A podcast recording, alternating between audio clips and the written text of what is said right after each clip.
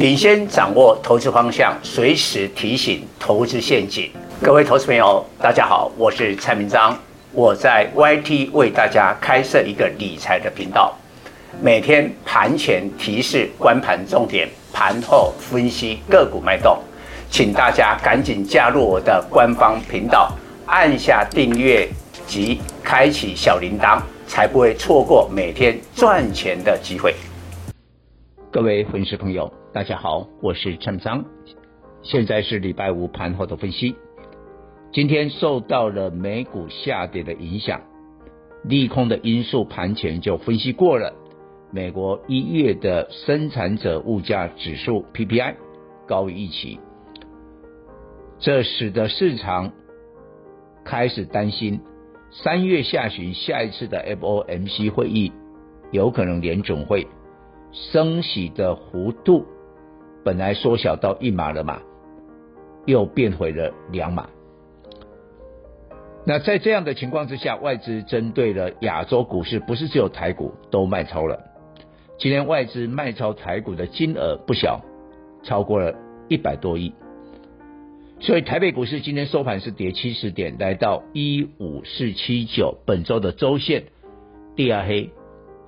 跌了一百零六点，其实就今天跌七十点，我们都比南韩、香港、大陆呢跌幅来的少。那最主要就是说，我觉得台股有一股力量，就是散户的力量，现在才开始蠢蠢欲动。因为先前有一段时间都是看外资在买超，外资在赚，尤其锁定晶圆双雄。但如同蔡总昨天礼拜四讲的，资金的板块开始移动。你看今天台积电跌了十块，收在五一八，破月线的五二四，并且这个才是重点哦，出现了兔年开红盘以来的低点。那当然就是外资的这个资金板块开始移动，外资开始针对涨多的晶圆双雄开始调节了。那为什么？因为未来以台积电呢、啊，二月、三月的营收都是下滑的，这我也分析过了嘛。那联电呢，我认为也差不多。虽然说外资现在可能因为联电呢，他们认为今年 EPS 五块嘛。现在的股价是五十块，本益比十倍啊，并不是很高，所以外资也还没有真正的去调节啊联电，所以股价还跟在那个地方。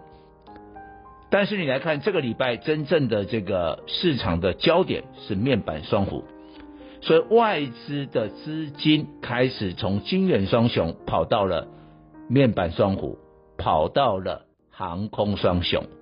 但是华航、长荣航昨天涨很多啊，今天再这样涨吗？今天大盘是黑的呢，所以今天呢、哦，华航、长荣航是休息的。但是你看新宇航空、新贵市场的这一档股票还是飙了二十趴，所以航空股还有好戏可看。但是呢，很多人都问蔡总，为什么这一波面板双虎的群创？涨幅比友达还是多。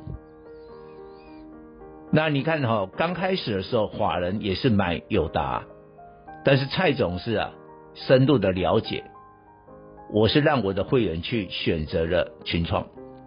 当然，两年多以前呢、啊，蔡总也是领先市场去买进双虎当中的友达。我那时候是买友达，两年多，就二零二零年的年底啊，那一波，哇！蔡总叫会员去买两年多以前的这个友达的时候呢，市场都会来这个嘲讽了，因为那时候面板景气很不很不好啊。结果我们友达买在十一二块，最后扎扎实实啊毫不夸张卖在三十几块，全部下车。我们足足在友达，我们的会员大赚两倍，大赚两倍啊！蔡总一向是很老实啊。啊，毫不夸张，我们绩效不会去碰红蓝。但这一次为什么我选择群创？因为我们知道，全世界的面板，第一个南韩、三星嘛，LGD 嘛，这大家都知道。但是现在真正最大的是在中国，京东方、TCL 等等，华星光之类的。所以呢，台厂啊，现在要突围，老实讲，我们现在最大的压力是在大陆这些面板。那你如何突围？你还在中国的市场吗？人家那个是人家的地盘呢，你怎么突围？